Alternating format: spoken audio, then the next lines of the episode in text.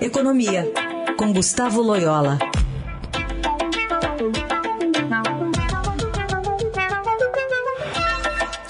Loyola, bom dia. Bom dia. Bom, em meio a essa crise entre os poderes, o Supremo Tribunal Federal retoma hoje o julgamento de uma ação apresentada pelo PT e pelo PSOL contra a lei aprovada esse ano, né, que deu autonomia ao Banco Central, a gente falou sobre isso aqui, e estabeleceu que os mandatos do presidente e dos diretores do banco não vão mais coincidir com o do presidente da República. A questão é, é o primeiro item da pauta ali do julgamento do plenário.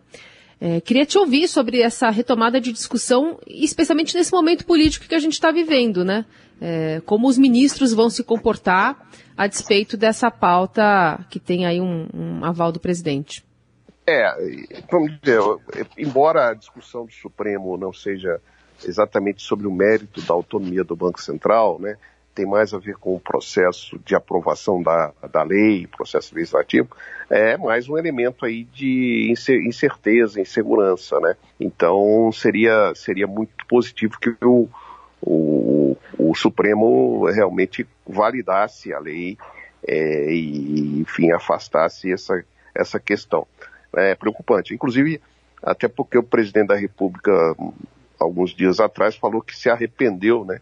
de ter dado autonomia para o Banco Central. Então isso gerou ainda mais é, insegurança nessa questão.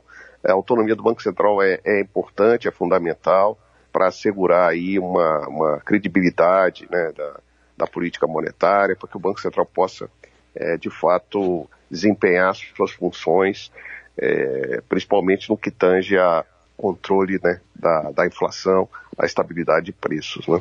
Falando em estabilidade de preços, Loyola, o Banco Central sempre fica de olho nisso também para tomar decisões em relação à política de juros.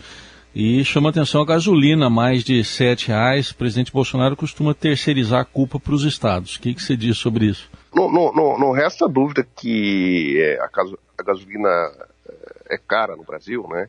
É, em função do, dos impostos. Né? Nós temos aí uma, uma carga muito grande de impostos, é, principalmente ICMS, sobre combustíveis, né, assim como energia elétrica e tal.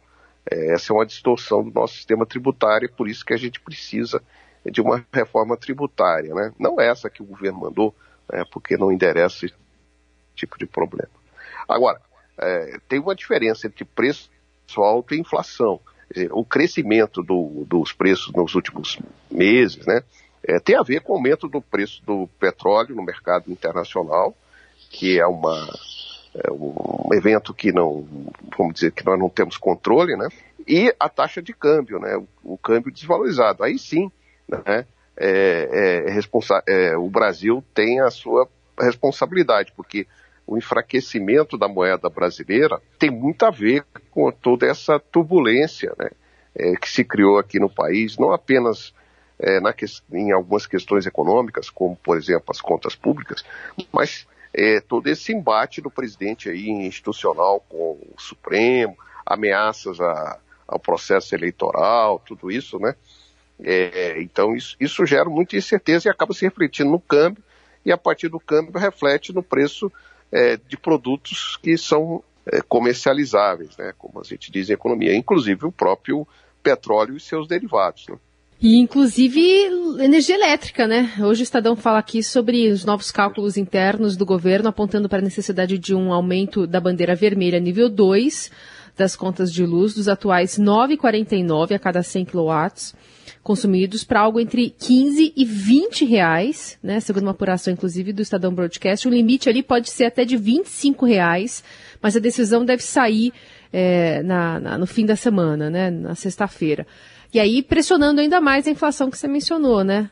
Pois é, né? Ter toda essa crise hidro, hidro, eh, hídrica, né? Então isso tem, tem forçado o uso de, de energias mais caras e também tem a necessidade de se estimular o, o, a economia de, de energia, né? Eu, eu, inclusive, acho que o governo deveria trabalhar mais esse, esse componente aí de, de alertar a população sobre é, é, questões de, de, necessidade de economia e tal, né? É, e realmente esses aumentos de preços, eles são lamentáveis do ponto de vista é, da inflação, é, mas, enfim, é uma, é uma é uma variável que, que infelizmente, nós não, o governo não tem controle, que é a questão da, da, da, do regime de chuvas, né? A situação hoje é melhor do que na crise lá de 2001, mas há um risco, inclusive, de se necessitar é, de ter racionamento. É, o governo tem afastado essa hipótese, mas ela não pode ser afastada.